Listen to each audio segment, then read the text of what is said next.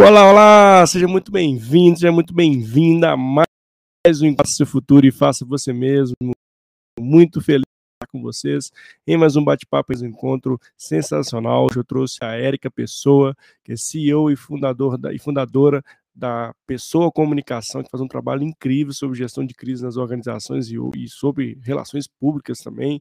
Faz um trabalho muito bacana. Eu convidei ela para falar sobre gestão de crises nas organizações. Olha que tema muito bacana. A gente tem vivido em um contexto cada vez mais adaptativo e a gente tem que ter vários cuidados também das crises ou gerenciamento dos dentro das organizações, e que tudo isso no final do dia fala como é a sua reputação das, das organizações. Então hoje temos um bate-papo incrível aqui, de mais um conteúdo especial para você. E para você que está chegando aqui ao vivo, você seja muito bem-vindo, já prepare as suas perguntas, para você que esteja através do LinkedIn ou que esteja através do YouTube, já aproveita e já entra no chat, já prepara as suas perguntas para a gente possa aí é, agir aqui conosco nesse bate-papo com a Érica Pessoa. E também, para você que está assistindo esse vídeo gravado, fique até o final, eu tenho certeza que esse conteúdo vai te ajudar de alguma forma, de forma positiva. Então, para você aí que quer conhecer mais sobre gestão de crise, nós vamos esse tema está cada vez mais relevante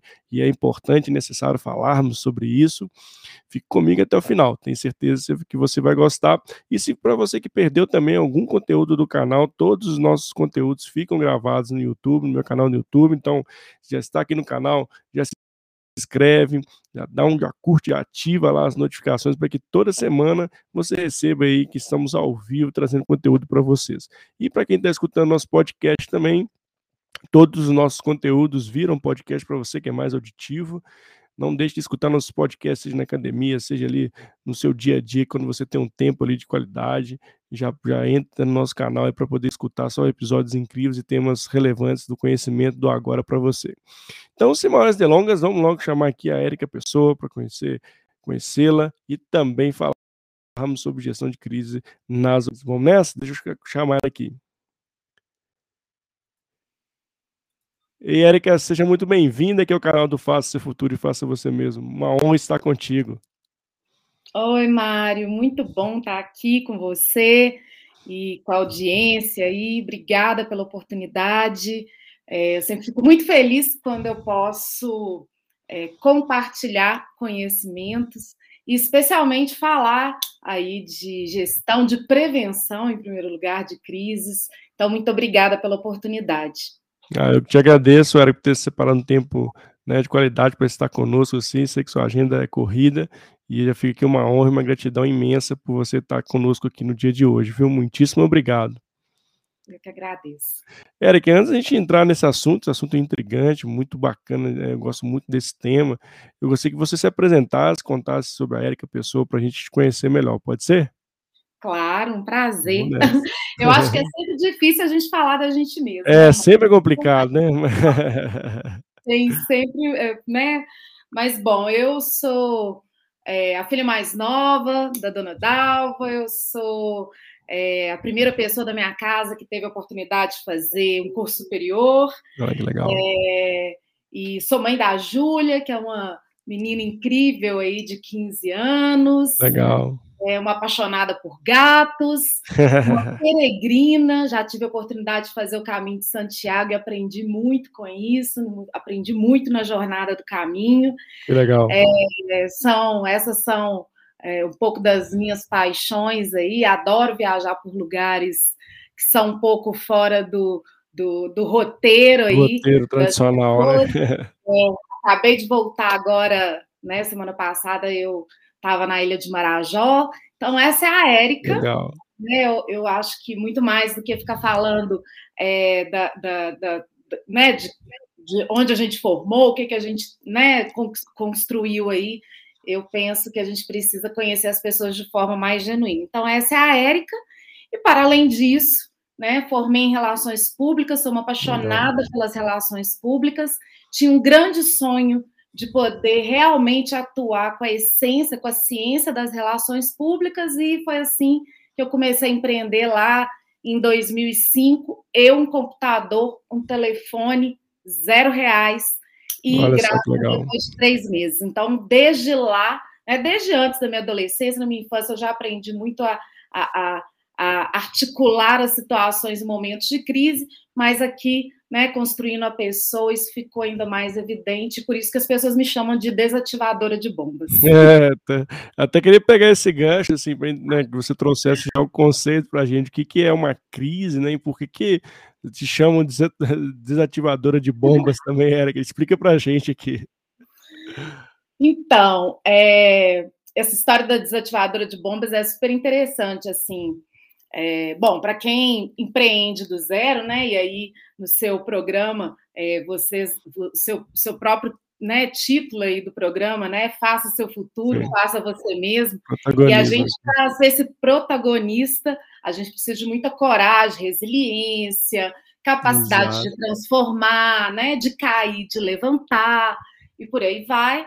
Então, quando, em, em, quando a gente tinha quase 10 anos de empresa, eu participei de um, é, de um concurso do Sebrae de mulher empreendedora em Minas Gerais, e a gente ficou entre as, entre, uh, as, as 10 colocadas, né, as 10 primeiras colocadas, e a gente recebia uma visita de um consultor para avaliar se o que a gente tinha escrito ali no projeto era realmente real na empresa, né? Legal. E, e com a visita da consultora do Sebrae, apresentando toda a documentação da empresa, a história e tudo mais, toda hora eu falava com ela assim: não, mas aí esse cliente chegou aqui com uma bomba para a gente chegou com uma bomba, esse chegou com um desafio que falava que todo mundo falava que era impossível, e aí aconteceu. Uhum. E aí, em determinado momento, ela falou comigo assim: gente, eu estou muito impressionada, assim. É, eu disse para ela que eu estava meio, meio até exausta de tanto ficar só resolvendo problema. Aí ela me disse: Olha, eu estou muito impressionada com essa capacidade de vocês, né, de, de transformar histórias, de resolver problemas. Se alguém um dia me perguntasse, olha, eu tenho uma bomba, o que, que eu faço? Eu ia falar para te procurar, procurar a porque ela é uma verdadeira desativadora de bombas. E a partir dali, eu achava que essa história de desativadora de bombas podia ser algo ruim, mas eu decidi abraçar isso como realmente uma característica, não só para todo e qualquer empreendedor, mas também uma característica que uh, nos fazia capaz de solucionar problemas, gerar oportunidades para a empresa, é, recuperar né, imagens, construir reputação. Então, a história da desativadora começou, o título começou com isso. Que legal. E assim, faz um link total aí né, para resolver os problemas ah, diante de uma crise, né? Érica, eu queria que você contextualizasse para a gente assim, o que, que é uma crise, né? E, e, como esse, esse conceito que você trouxe, né, ali de, de gestão dessa, dessa, dessa prevenção da crise é importante, não só no contexto atual, mas sempre foi importante. A gente teve uma luz muito forte em função de alguns acontecimentos, depois a gente pode explorar mais aqui, que foram as, as mídias aí há poucos tempos aí que deixaram um holofote muito forte nesse processo de gestão de risco, de prevenção de risco né, de, e também de crise. Para a gente, o que é essa famosa crise que acontece nas organizações? Bom, crise, Mário, é toda e qualquer situação que foge do seu dia a dia tradicional, dos seus processos tradicionais dentro da sua instituição e que você precisa ter uma capacidade de articulação, de, de posicionamento para poder solucionar. Às vezes as pessoas pensam que crise é só algo é, é, estratosférico, né? Exato. Vai levar o nome da empresa para o mundo inteiro de uma forma ruim, mas não é isso. Na, no seu próprio dia a dia dentro da empresa, quando eu preciso, por exemplo, dar um feedback para um colaborador, eu tenho que entender como que eu posso fazer isso, evitando uma crise, evitando que muitas vezes aquele colaborador, por exemplo, vai ficar desanimado com, com a empresa, ao invés de receber aquele feedback como uma oportunidade de melhoria, por exemplo. Então, é, as crises, elas têm aí uma série de, de, é, de graus de crise, né? Inclusive, a gente avalia a crise por graus mesmo. Ah, legal. Né? É, a gente, quando vai fazer um, um, projeto de prevenção de crise, a gente avalia, por exemplo, um caso desse. O que, que é uma situação com o colaborador, em que que isso pode gerar um risco para a empresa, como que a gente tem que se posicionar nesses casos, quais são as pessoas que vão estar envolvidas nessa solução. Então, uh, bom, resumindo, crise é qualquer fato que possa acontecer fora de um contexto tradicional do processo da sua empresa, mas também a gente precisa avaliar até que ponto essa crise é algo que eu vou mobilizar uma presidência de uma empresa ou simplesmente eu posso tratar disso dentro do meu departamento, dentro do meu setor, ou com apoio, de repente, de um RH e por aí vai. Não, é legal você trazer esse ponto, Érica, e eu queria até que você é, explorasse mais, né, assim, é, é, esse, esse, mapeamento, né, de todas as condições que podem vir gerar uma, uma crise, né, hoje a gente vive num, num mundo cada vez com, né, muvuca, ban, enfim, tem vários contextos, cada nome que a gente pode dar, é um mundo cada vez mais, né? Assim, as pessoas têm acesso muito fácil às redes sociais, têm acesso muito fácil até o presidente da empresa, tem uhum. acesso a, a, vários caminhos que, que um print pode uma crise nas organizações, né? simplesmente um print ali de uma fala, e já teve casos aí de demissões, inclusive em função disso, de pessoas que postaram alguma coisa que não foi né, dentro da, dos valores ali da essência de algumas empresas, mas como é que é feito esse, esse controle, esse mapeamento, consegue a maior parte ali do que pode gerar uma crise na organização, ou tem intempéries que podem vir aí se a gente minimamente não ter mapeado ali no início? É, bom, tem coisas que a gente consegue mapear sim, até pelo próprio histórico da empresa, das, dos desafios que a empresa já viveu. Então, quando a gente chega numa empresa para fazer aí essa, esse projeto de prevenção de crise, que é o que a gente geralmente indica para os nossos clientes, né? Você não espera a bomba estourar para poder resolver. Então, antes disso, a gente tem histórico, tem situações que a gente já viveu que não são tão confortáveis, tem dentro daquele setor desafios que outras empresas já passaram e que também a gente mapeia, porque isso é um aprendizado com o outro também. Então, sim, tem coisas que dá para a gente mapear. Mas, por outro lado, Mário, eu acho que a própria situação que a gente viveu em 2020 demonstra que nem tudo né, a gente vai conseguir perceber com antecedência. Então, a gente um dia estava trabalhando normalmente, de repente a gente foi todo mundo para casa e isso foi extremamente novo Exato. com a pandemia.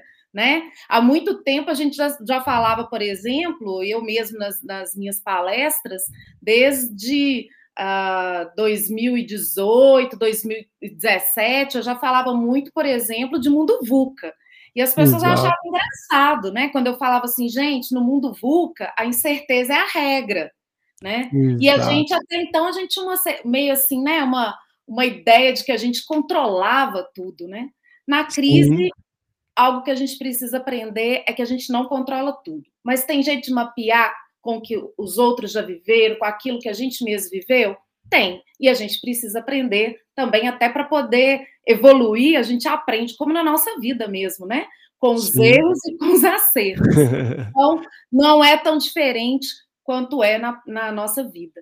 Mário, eu queria só aproveitar para dizer que eu tomei a liberdade de conectar meu Instagram aqui também. Claro, não, fica à vontade. Aqui com a nossa audiência né? E aí eu queria só falar para o pessoal para seguir aí o arroba Porto Mário, que a gente conversou esses dias, né? Uhum. E te conhecer ainda mais de perto, Obrigado. conhecer aí esse conteúdo que tanto nos ensina a ser protagonistas, então te peço licença aí também para eu falar. Não, que isso, é, a casa, a casa é sua, fica à vontade, eu que te agradeço. O MP nunca perde oportunidade, Não, assim, a casa é sua, fica à vontade, pode compartilhar que a gente possa impactar mais pessoas. Muito obrigado Exatamente. por fazer isso. Até aproveitar, o Pablo perguntando se pode fazer, fica à vontade, Pablo, pode mandar suas perguntas aqui para a Érica, hoje a noite é de vocês, pessoal. Todo mundo que está com a gente ao vivo, em casa, sintam-se à vontade para fazer pela Eric e aproveitar esse momento. Tem muito conhecimento sobre gestão de crise e vai te ajudar muito. Né? Esse é o grande propósito aqui do nosso bate-papo. E, Eric, você trouxe pontos assim, né? É, na sua visão, né? Pegando o contexto que a gente, esse contexto digital, ele, ele intensificou mais os cuidados, as organizações têm te procurado para ter um olhar mais acurado, mais detalhista sobre essa prevenção de crises em função do contexto atual? Ou como é que você vê a velocidade e o apetite das organizações nesse tema? É, eu vejo que depois da, da pandemia, realmente as empresas acordaram muito para essa questão uh, da prevenção de crise. Antes existiam alguns setores que já tinham, pela própria tradição do, do, do perfil de negócio, eles já tinham esse cuidado em atuar com prevenção de crise. Então, aí, desde, apesar dos, dos, dos acontecimentos que a gente viu, mas desde o setor de mineração, o setor de Sim. Aviação, que inclusive são setores que já vivenciaram crises, crises né? Né, que, que, impactaram também a sociedade, não impactou só a empresa internamente ou uma, a reputação da empresa, mas impactou a sociedade como um todo. Empresas desses setores já tinham uma tradição com esse cuidado e com a prevenção de crise. É, mas eu vejo que com a pandemia, é, isso é, mexeu com, com, com as outras empresas que entenderam que elas também poderiam, a qualquer momento, vivenciar desafios que elas não estavam preparadas. Como que eu faço? Né? É, o Taleb, lá o Nassim Taleb, que é, para mim, uma grande referência quando a gente Sim. vai falar de crise, é, um dos, dos, posicionamentos dele é isso, assim, que a gente precisa, que exist, sempre existiu três tipos de empresas. Aquelas que se mantêm como estão, então ela tem um posicionamento tão bom, muitas vezes, no mercado, ou ela nunca vivenciou uma crise, ou, ou, algo que, que ela realmente considerava uma crise, e aí ela se mantém sempre da mesma forma, não precisa mexer em nada. Eu escutei isso muitas vezes no mercado, de empresas que diziam: ah, não, mas aqui a gente nunca teve problema, não, a gente aqui é super legal, sabe? Não tem problema. Não esquenta, não, né? e, e, e, eu sempre gostava de apresentar algumas pesquisas que diziam: as empresas, pelo menos uma vez na sua vida, terão alguma situação de crise. Mas muitos empresários não acreditavam muito nisso, não. O Taleb também fala de um segundo tipo de empresa, que são as empresas que ele chama de resiliente Resiliência na nossa vida é bom? É, mas a resiliência tem um, um desafio que é grande, né? Eu gosto de falar que é, na resiliência é igual a, a, a, a, gente considera igual a música do Lenine. O Lenine tem uma música que ele fala assim: eu envergo, mas não quebro. Só que quando você enverga muitas vezes, vai chegar um momento que você não vai dar conta e você vai quebrar. Então, é, nesse segundo perfil de empresa, muitas vezes são, eram empresas que é, é, não assumiam ali os desafios Sim. que tinham, né? Mas vai chegar uma hora que, se ela continuar não assumindo, isso vai impactar diretamente, ou vai impactar pela imagem, e aí, ou vai chegar um concorrente, as pessoas vão, vão correr para esse concorrente, porque vão perceber que essa empresa não se preocupa em se transformar e mudar. Então, enfim, são essas empresas que, que são chamadas de resilientes, né, pelo Taleb. E existe um terceiro tipo de empresa, e aí sim, essas que já, né, na, na, na, no posicionamento do Taleb, já começavam a entender aí o que, que são, é, o que, que é uma empresa do hoje, né, do sim. mundo atual, desse mundo da incerteza, que são as empresas que ele chama de antifrágeis. O que, que é antifrágil? Ah, ah, eu não posso nunca é, é, sentir que num, num determinado momento eu não dou conta de algo, não, pelo contrário. O que é ser antifrágil? É quando eu percebo as minhas fraquezas, eu olho para isso com serenidade, que eu acho que é extremamente importante, olhar com Legal. serenidade sem envolver emoção. Isso na crise é essencial. Nossa. E aí eu tenho uma capacidade de transformação rápida, porque na crise você precisa de uma transformação rápida, não dá para ficar pensando e vamos planejar para daqui a um ano, porque daqui a um é. ano a bomba já estourou, não tem mais nada né? Então são empresas que elas elas se reconhecem frágeis, se reconhecem como aquelas empresas que precisam de uma transformação e elas são ágeis para fazer essa transformação. Essas empresas antifrágeis são as empresas que hoje, né, é uma, ser antifrágil é uma característica que as empresas hoje precisam ter o tempo Sim. todo. E eu gosto de dizer, Mário, que não é só a empresa, não. A gente, como profissional, também é, precisa também. Né? É. Reconhecer aquilo que a gente não é tão bom e buscar uma forma de ser melhor, então. Se é me capacitando, se é fazendo uma mudança no meu, no meu comportamento, né? Trazendo melhores habilidades ou competências para o meu, pro, pro, pro meu né, escopo de trabalho aí, para minha para minha essência. Então, isso também, como eu falei, eu acho que a gestão de crise ela pode ser é, tanto é, vista pelo olhar empresarial, mas eu acho que tem muito a ver com a nossa essência também. Não, é incrível esses, esses três pontos que você traz, né? E até o, o Pablo mandou para a gente uma pergunta, que eu até aproveitar aqui para a gente continuar no assunto. Ele traz aqui, ó, personal e trabalhando numa ginástica laboral quando trabalho com prevenção. se existem os mesmos de um certo problema ocorrendo em empresas de ramos parecidos. É considerado crise? Exemplo, má postura, em, parece que é o computador que ele colocou aqui. A computador ruins. Se isso pode. Como é que é? Eu não entendi. É... Ó, Trabalho com prevenção nas empresas com ginástica laboral. Não é isso, Pablo? Isso. Se existirem os mesmos cases de um certo problema ocorrendo nas empresas de ramos parecidos, isso é considerado crise. A crise ela vai ser considerada se isso impacta na imagem do negócio e na imagem da empresa. Se, esse, se essa falta de cuidado né, com, a, é, com o que, que eu disponibilizo para os meus funcionários, para os meus colaboradores, para que eles tenham uma saúde no trabalho, se isso impacta, inclusive, por exemplo, para que eu possa captar novos colaboradores, hoje a gente tem isso, a gente tem que trabalhar a nossa imagem, né? A gente não tem mais aquela coisa de achar que a gente, a gente, quando eu falo a gente é empresa, que a gente é tão maravilhoso que todo mundo vai querer vir trabalhar é, na nossa é, empresa. Então a empresa ela tem que ter atratividade.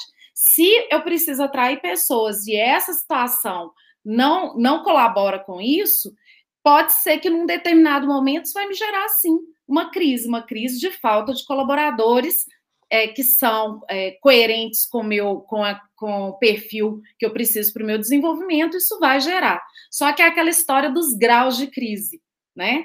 Sim. Agora, se um colaborador, por exemplo, tem um, um, problema por causa dessa falta de estrutura.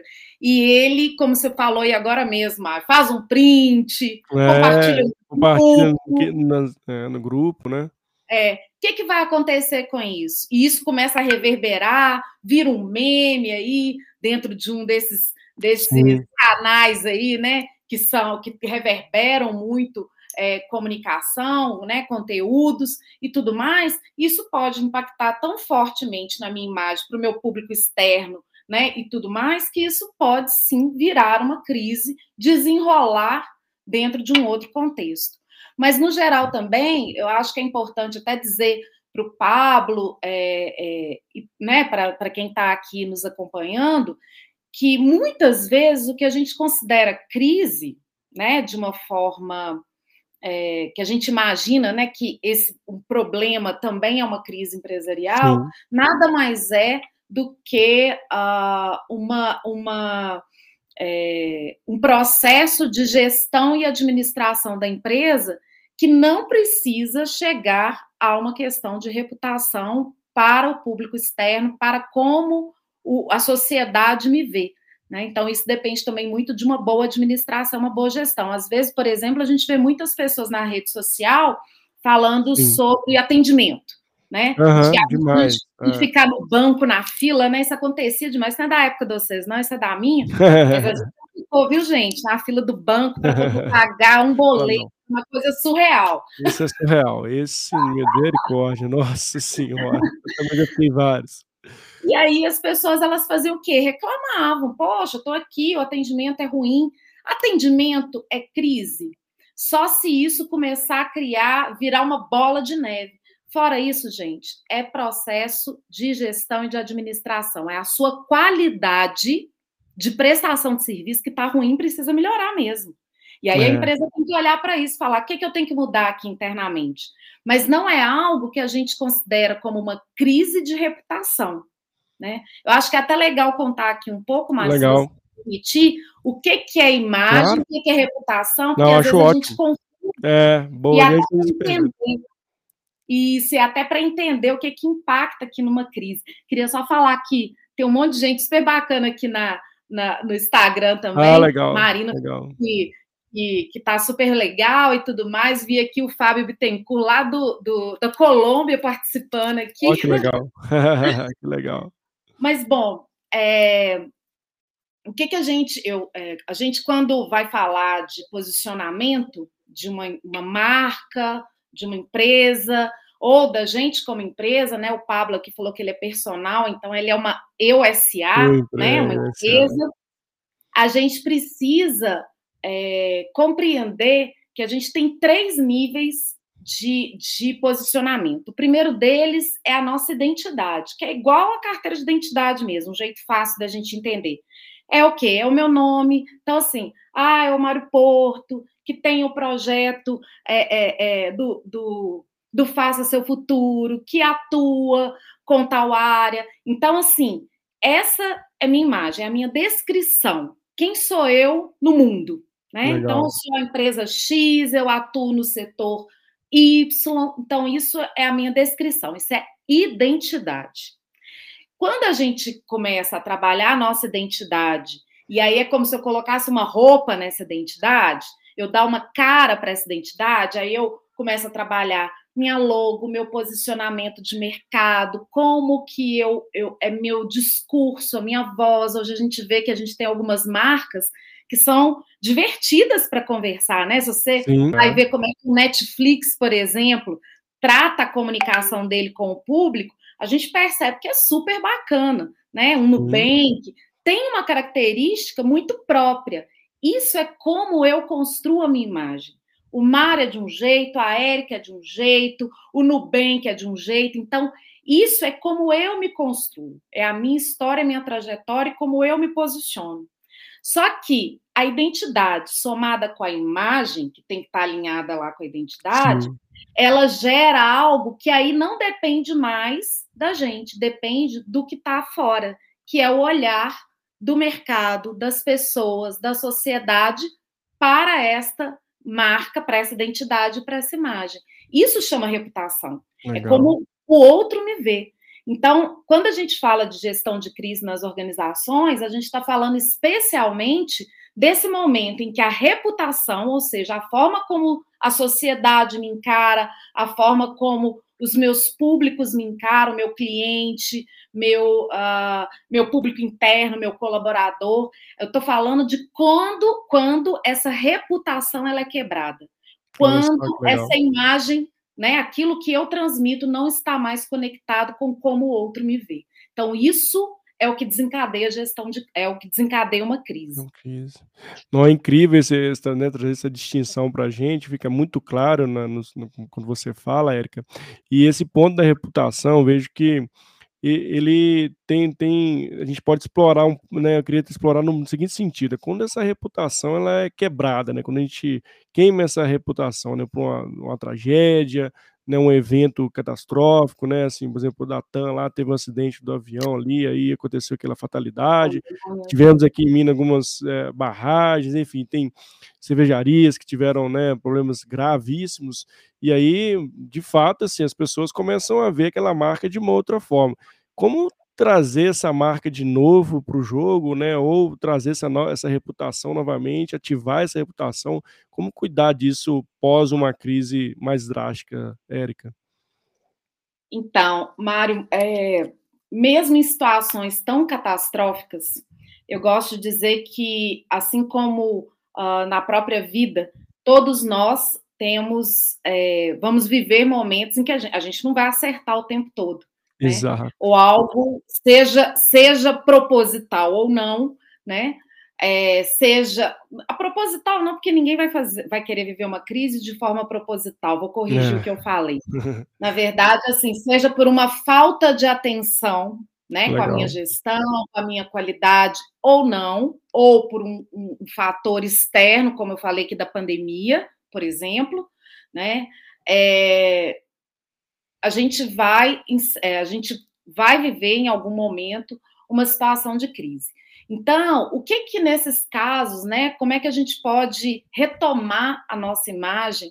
Eu acredito sempre que, em primeiro lugar, é a gente posicionando e assumindo Legal. a nossa responsabilidade diante daquela situação. É quase quando a gente fala também das pessoas, quando você fala com alguém, você é meu filho, você tem que ser adulto né? Não dá para ser criança e falar, ai, não é problema meu, não sei como é que eu resolvo, uhum. sair correndo e ficar debaixo da cama.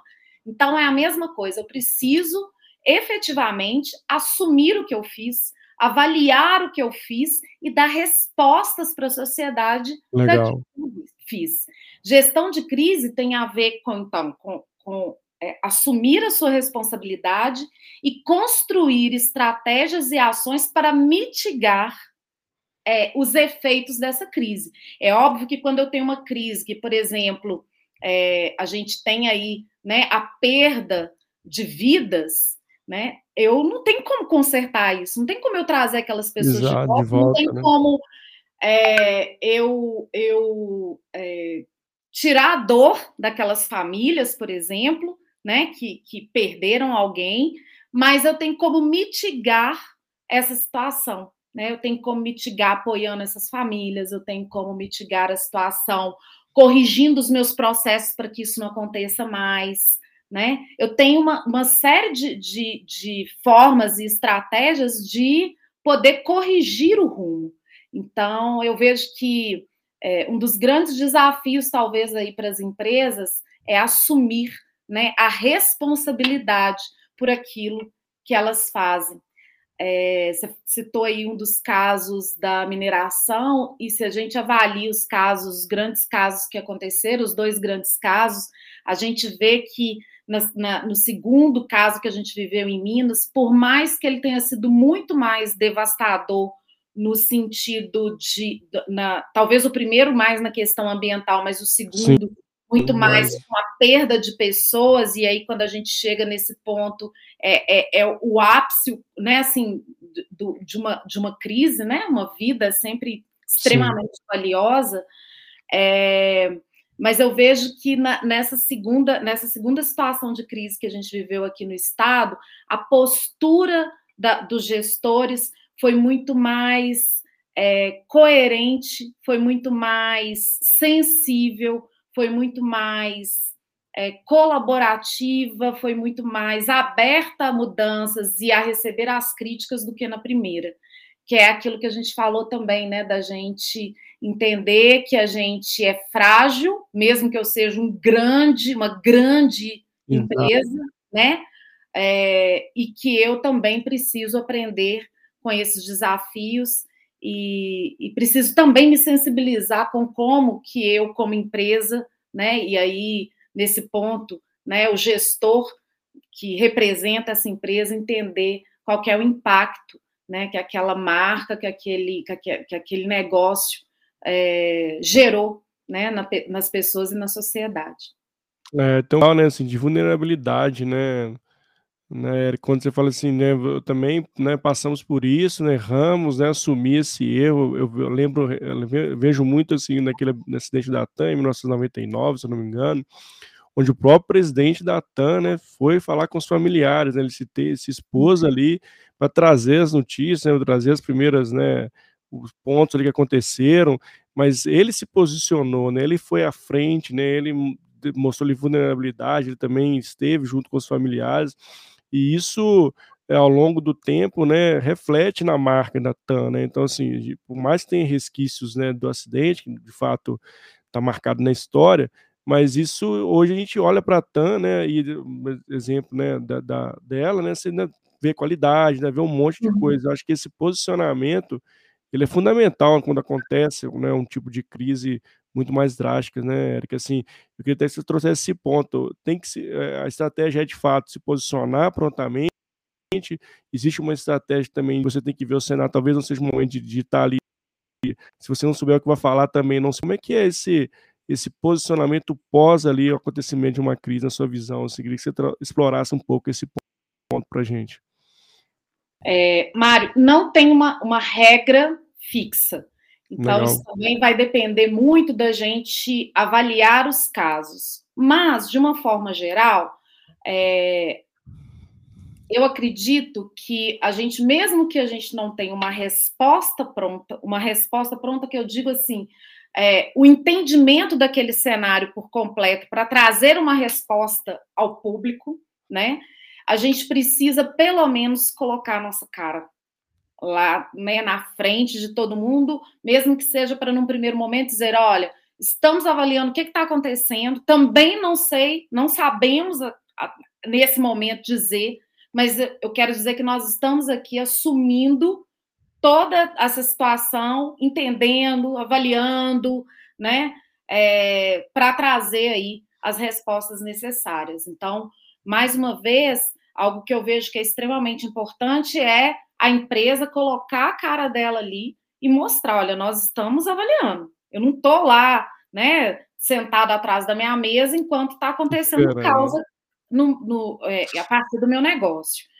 É, então eu vejo que isso é extremamente importante. A outra questão que eu acho que, é, que eu vejo que é extremamente importante e que muitas vezes assim é, a gente entra até em conflito, por exemplo, com a mídia que quer divulgar alguma informação, né, dar um furo e tudo mais, mas eu vejo que a gente precisa ter um imenso cuidado, é, principalmente quando isso, o, o risco está ligado a, a pessoas diretamente, a gente tem que ter muito cuidado na divulgação de informações, na exposição de pessoas, na exposição, sabe? Dessa, é, dessa vamos até dizer assim, dessa intimidade, né? Da, da, então, assim, muito cuidado ao expor pessoas, né? Muito cuidado na hora de tomar uma decisão e, e, e julgar algo ou alguém. Então, é, por que, que eu gosto de dizer isso? A gente teve um caso aqui agora, há um tempo atrás, é, aqui também em Belo Horizonte, é, de uma escola, né, em que uh, uma mãe é, fez uma denúncia de que um professor de educação física tinha é, é, abusado de uma criança, se não me engano, de quatro anos. Sim. E, e a escola, ao invés de dizer assim, ok, isso é extremamente grave, nós não vamos fechar o olho, mas nós vamos também investigar, né? Não, Sim. a escola assumiu que aquilo que a mãe tinha falado era uma verdade, demitiu o é. colaborador sem dar muita informação para ele. Só que no mesmo dia ele chega em casa e várias pessoas começam, poxa, que é isso? Você sabia que as pessoas estão falando isso? Isso é verdade, não sei o que e tal.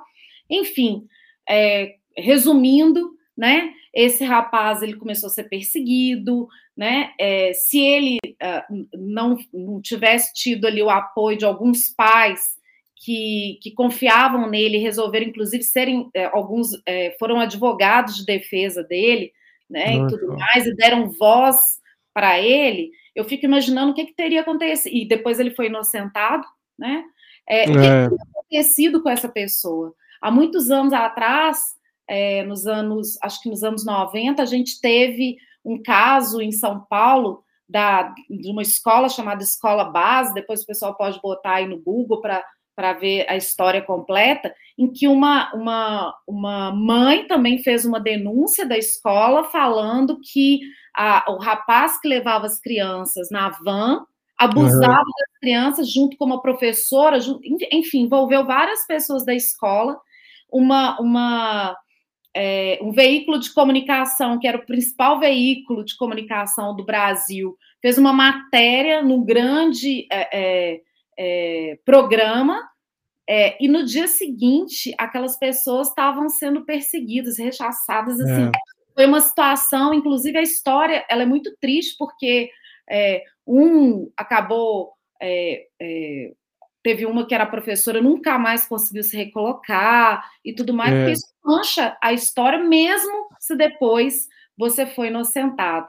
Tem até uma, uma, um termo jurídico que diz o seguinte: é, na dúvida, pró-réu. Então, assim, se eu tenho dúvida, até que eu prove que a pessoa né? ela errou, né? Eu não posso é, é, colocá-la ali na, nessa situação, é, incriminá-la por algo que eu não posso comprovar. Então, eu vejo que esse também é um grande cuidado que a gente precisa ter na gestão de crise das organizações. Então, para mim, são dois pontos que são muito fundamentais: a gente assumir o desafio Sim. e o problema, mesmo que às vezes você diga assim, olha, mas a minha empresa ela é inocente, é. uhum. mas eu vou resolver o problema e vou e vou é, dar o apoio para né, para o público que está envolvido e vou trazer aí depois, né, é, é, apresentar aí os fatos de que eu não estou envolvido nisso, ou se eu estou, eu vou resolver esse problema da melhor forma possível e a outra coisa é esse cuidado na hora de julgar, de culpar. É, e, e né, assim, a gente tem esse, esse ponto do julgamento, e né, a gente tem, né, para quem né, as religiões falam, né, não devemos julgar as pessoas, é. e eu queria até trazer esse, esse ponto, né, das fake news também, né, né, como isso a gente sempre coloca a, a pimentas aqui no nosso bate, no bate-papo que não faça o futuro e faça você mesmo, a gente sempre ter o pensamento, a gente fazer, avaliar mesmo tudo que chega para a gente de informação, antes da gente sair ou fazendo Ctrl-C, Ctrl-V, ou pegando aquela informação, tomando como verdade. E eu vejo nesse mundo digital, né, a gente, ao longo do tempo, está perdendo essa capacidade de analisar, né, de simplesmente entrar no efeito manada e parar e ter o pensamento crítico, é uma das habilidades que a gente sempre fala aqui no, no Faça Futuro e Faça habilidades do futuro, né? A gente ter esse, esse pensamento crítico, analítico e avaliar até que ponto aquilo é uma verdade, né? Onde tem fontes confiáveis desse tema, né? Então é muito importante e eu vejo muito, né? Hoje agora tem na vertente o cancelamento, né? Cancelando as pessoas, né? A pessoa fala uma coisa ali, obviamente todo mundo já vai ali cancela de todas as fontes. Temos vários casos aí no Big Brother, né, casos também de, de jogadores de vôlei aqui em Minas também aconteceu isso, e depois parece que virou a página, né, teve mais de seguidores. Então é um cuidado que a gente tem que ter em relação às informações, é, como a gente é, walk the talk, né? O que, que você fala, o que, que você faz e como, como as pessoas te veem, né? E não e você ser exatamente o que você que você fala, o que você faz, né? E isso é muito, como a gente trouxe lá no início, né? é muito fácil das pessoas perceberem se você está ou não é, falando a verdade ou não, né? Então, um simples print, né? Ou simples gravação né, ela pode ser reverberativa, né, Érica? É, e eu vejo assim, você tem toda a razão, Mário, e eu vejo que uma das é, dos grandes desafios para a gente hoje é, além da gente ter esse olhar crítico, a gente tomar muito cuidado, porque mesmo quando eu tenho um print, eu tenho uma gravação, eu posso, alguém pode ter pegado assim uma frase que eu tenha Exato. no nosso bate-papo aqui, né? Eu sempre fico fico pensando quando eu vou falar sobre crise, eu falo assim, gente, eu tenho que tomar cuidado até com o que, que eu estou falando, que alguém Verdade. pode pegar só é. aquele pedacinho ali e isso virar, né? Ela, dependendo de como você contextualiza para compartilhar, é, eu, eu, eu sou capaz de, de, é, de mobilizar as pessoas para que elas tenham o mesmo pensamento né, que, que eu quero ter.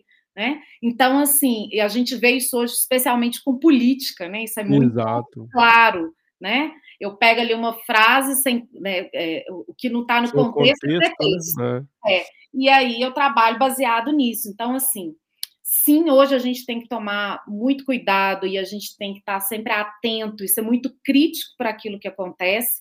Tem um dado que é muito interessante quando a gente fala de fake news.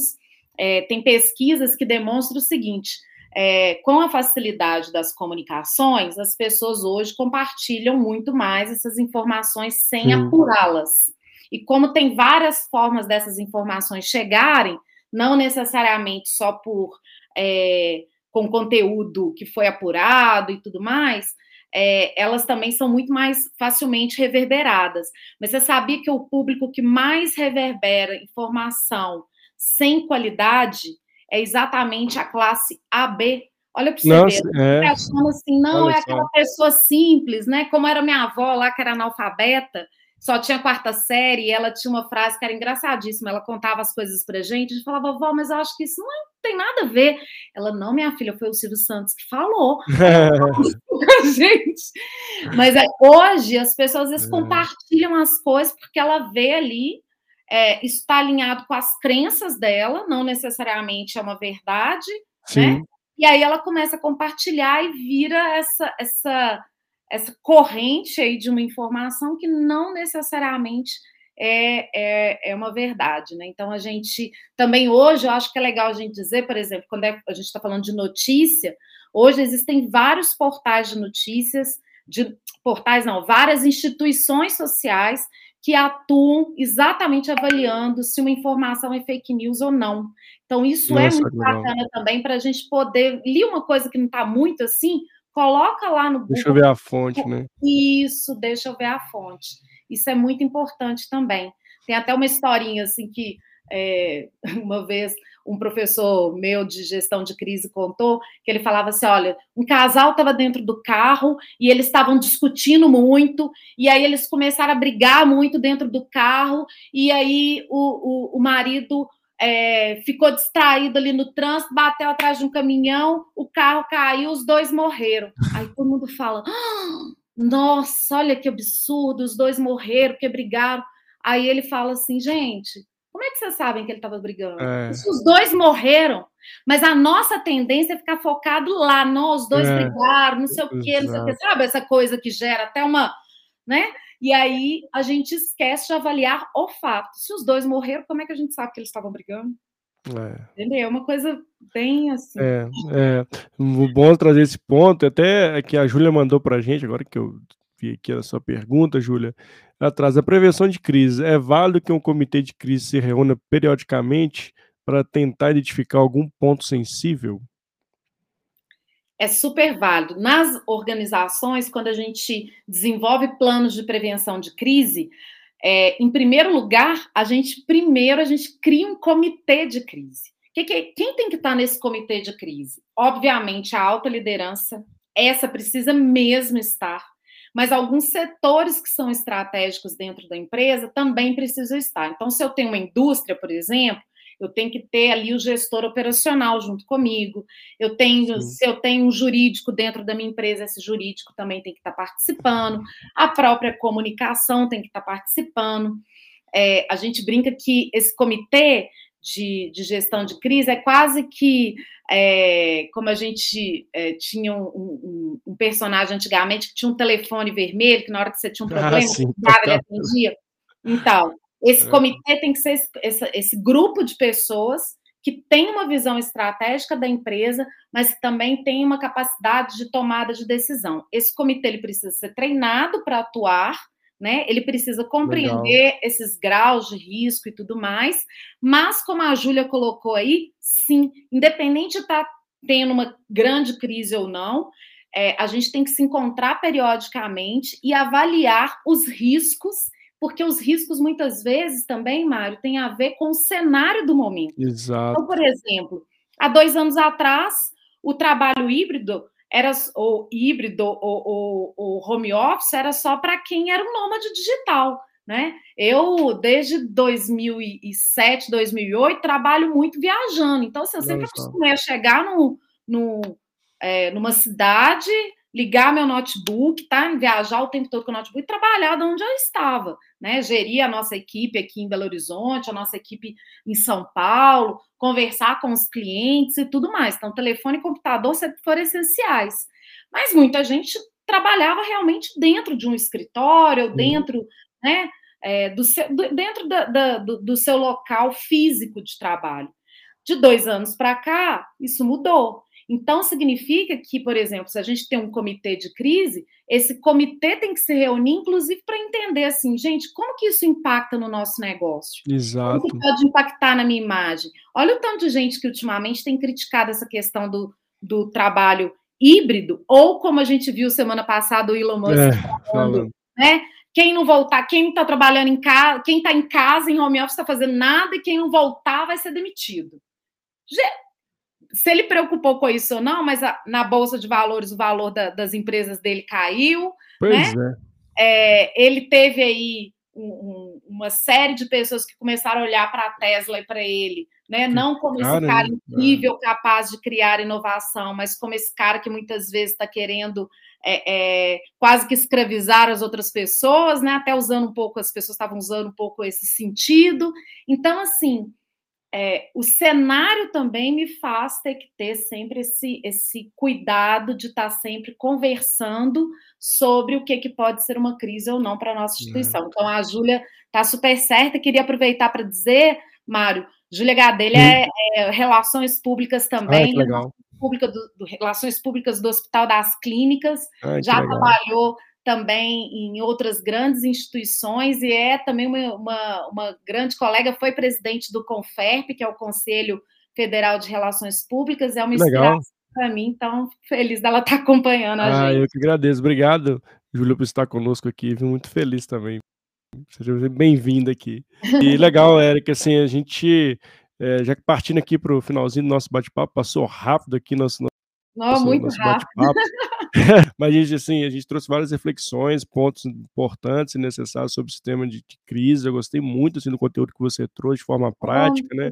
Do como fazer, né? De, de, como são as melhores práticas utilizadas hoje no mercado e como é importante esse cuidado genuíno, das, não só das organizações, de nós como profissionais, nós como pessoas também, do nosso posicionamento, nossa postura, nosso cuidado perante as, as câmeras, perante os áudios, né, perante o que a gente escreve aí, em fato que a gente precisa ter, porque o contexto, né, ele, ele exige cuidado, né, eu sempre falo que a, a, digitalização, eu vou sempre assim, de, de, de, que as máquinas façam complicado e o, e o ser humano pense em resolver os problemas complexos, né? E muitas vezes a gente conseguir passar o complexo para uma máquina também está tudo bem, mas a gente ter esse cuidado que, ah, por mais que a, essa tecnologia, as mídias sociais sejam meios positivos também de informação, a gente tem que tomar cuidado também de como usá-las, né? Esse, esse, tanto para as organizações, né? Como também para nós como pessoas aí, e fazer essa prevenção de crise, ter essa visão é, macro, neolística do que, que o seu negócio pode ser impactado, né? Isso é primordial, no, no, até para, como a gente acabou de dar exemplo do Elon Musk, né? Assim, como uhum. uma fala dele reverberou dentro de todo o contexto das organizações que ele tem, né? Muito bacana esses pontos. Eu quero te agradecer muito, Eric, te passar a palavra também, caso você queira trazer uma consideração final e também onde as pessoas encontram você, a sua empresa, para poder se conectar contigo. Mara, quero muito agradecer a oportunidade aqui da gente ter esse papo. É, eu fico muito feliz, assim, além de uma desativadora de bombas, eu gosto de dizer que eu sou uma compartilhante, então é, eu tenho como propósito na minha vida é, compartilhar aquilo que eu venho aprendendo, né, com os desafios, com as crises, é, mas também com as oportunidades, né, que, que a pessoa tem me trazido, né, a, a, a nossa agência, com a oportunidade da, do, dos clientes que a gente convive, com tantos aprendizados mesmo que, que a vida tem generosamente é, me entregado aí nessa jornada. Eu gosto muito de compartilhar aquilo que, que eu aprendi nesse, né, nesse caminho aí, né? Não à toa eu, eu me apaixonei por ser peregrina, né? Então, é, dentro desse contexto. Então, quero muito te agradecer. Quero só dizer que quando eu, eu é, quando a gente começou a fazer uma reflexão, né, sobre o que era ser desativador de bombas, a gente é, entendeu também que tem algumas coisas que são características próprias de um desativador de bombas. E aí a gente pode pensar no desativador, como eu falei lá no começo, tanto quanto uma, como uma, uma empresa, né? Então, Sim. ou como uma pessoa física. E eu gosto de dizer que o desativador de bombas, em primeiro lugar, é, e tem a ver até com algo que você falou um pouco antes aí, é, ele é, ele ama pessoas. Legal. Isso para ele é essencial. Ele ama as vidas das pessoas, independente de, né, de quem são, de como são, de onde estão. Então, ama a gente. É, porque se ele não amar a gente, ele não vai correr o risco, você imagina, um desativador de bomba vai correr o risco de ir lá desativar uma, é, bomba, uma bomba, lá é. explodindo dele. Ele só vai fazer isso se verdadeiramente ele amar o próximo. A outra uhum. questão do desativador de bombas é que ele precisa, mais do que ter só conhecimento, né, da, da, da área dele, daquilo que ele faz, ele precisa ter sabedoria. O que é a diferença de conhecimento para sabedoria? Eu posso é, ter lido muitos livros, mas eu não sei aplicar aquilo que eu li, se eu não sei conectar uma coisa com a outra, né, e transformar num novo aprendizado, não adianta. Eu posso entender tudo de bomba, mas a bomba tem uma característica também. Cada bomba é feita de um jeito. Então, se eu só souber como é que eu corto, se o fio é vermelho ou azul que eu tenho que cortar, pode ser que a próxima bomba que eu encontre, o fio é amarelo, e aí Exato. eu vou fazer aqui. Né? Então a gente precisa de sabedoria, é uma outra característica do desativador de bombas. Outra característica importante é a gente ter equilíbrio. Como eu falei, para fazer gestão de crise, a gente precisa tirar a emoção. Eu não posso falar assim, não, mas meu negócio é tão maravilhoso, eu construí tudo do zero, agora é. vem alguém falar do meu tem negócio. Alguém falar alguma coisa? Pra... Então, assim, a gente tem que ter esse olhar mais, é, mais cartesiano mesmo sobre o fato que está acontecendo. Tirar Sim. a emoção ali da jogada, porque senão a gente não vai conseguir resolver o problema. Então, o desativador de bombas precisa ter também equilíbrio. E aí eu vejo que quando a gente traz essas características para o nosso, tanto para o nosso dia a dia quanto para a gestão é, de crise nas organizações, fica Sim. muito mais claro, né, o que é que eu preciso fazer para resolver aquele problema, para levantar, porque se a gente cai, porque a gente precisa aprender a levantar, para prosseguir e reconstruir aí a minha reputação, a minha imagem, para conquistar novamente uma reputação no mercado, é, entre a sociedade e tudo mais. Então, é, essas características de um desativador de bombas é, é, me chamam muita atenção e eu gosto muito de falar delas também. Então, obrigada por essa oportunidade de poder compartilhar esses, esses conceitos e esse, né, esses aprendizados que a gente teve aqui com a pessoa.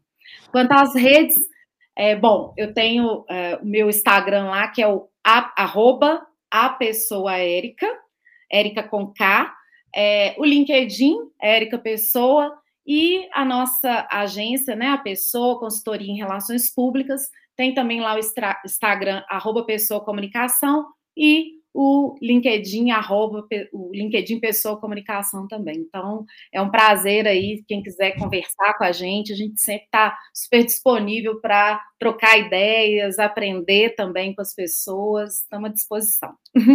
Ah, obrigado, Érica. Você fechou com chave de ouro aqui. Muito, muito bacana essa analogia que você trouxe do deslizador de bombas, super coerente.